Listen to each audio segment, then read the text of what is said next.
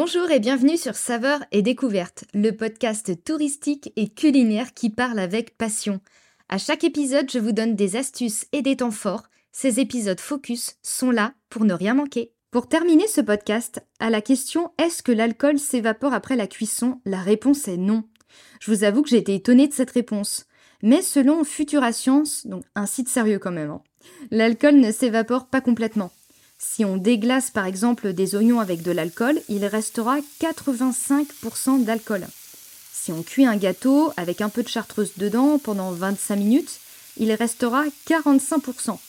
Et ça descend à 35% après 50 minutes de cuisson, ce qui est pas mal quand même. Hein.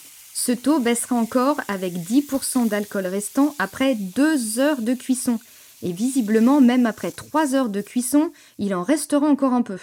En tout état de cause, cela dépendra aussi de son exposition à l'air.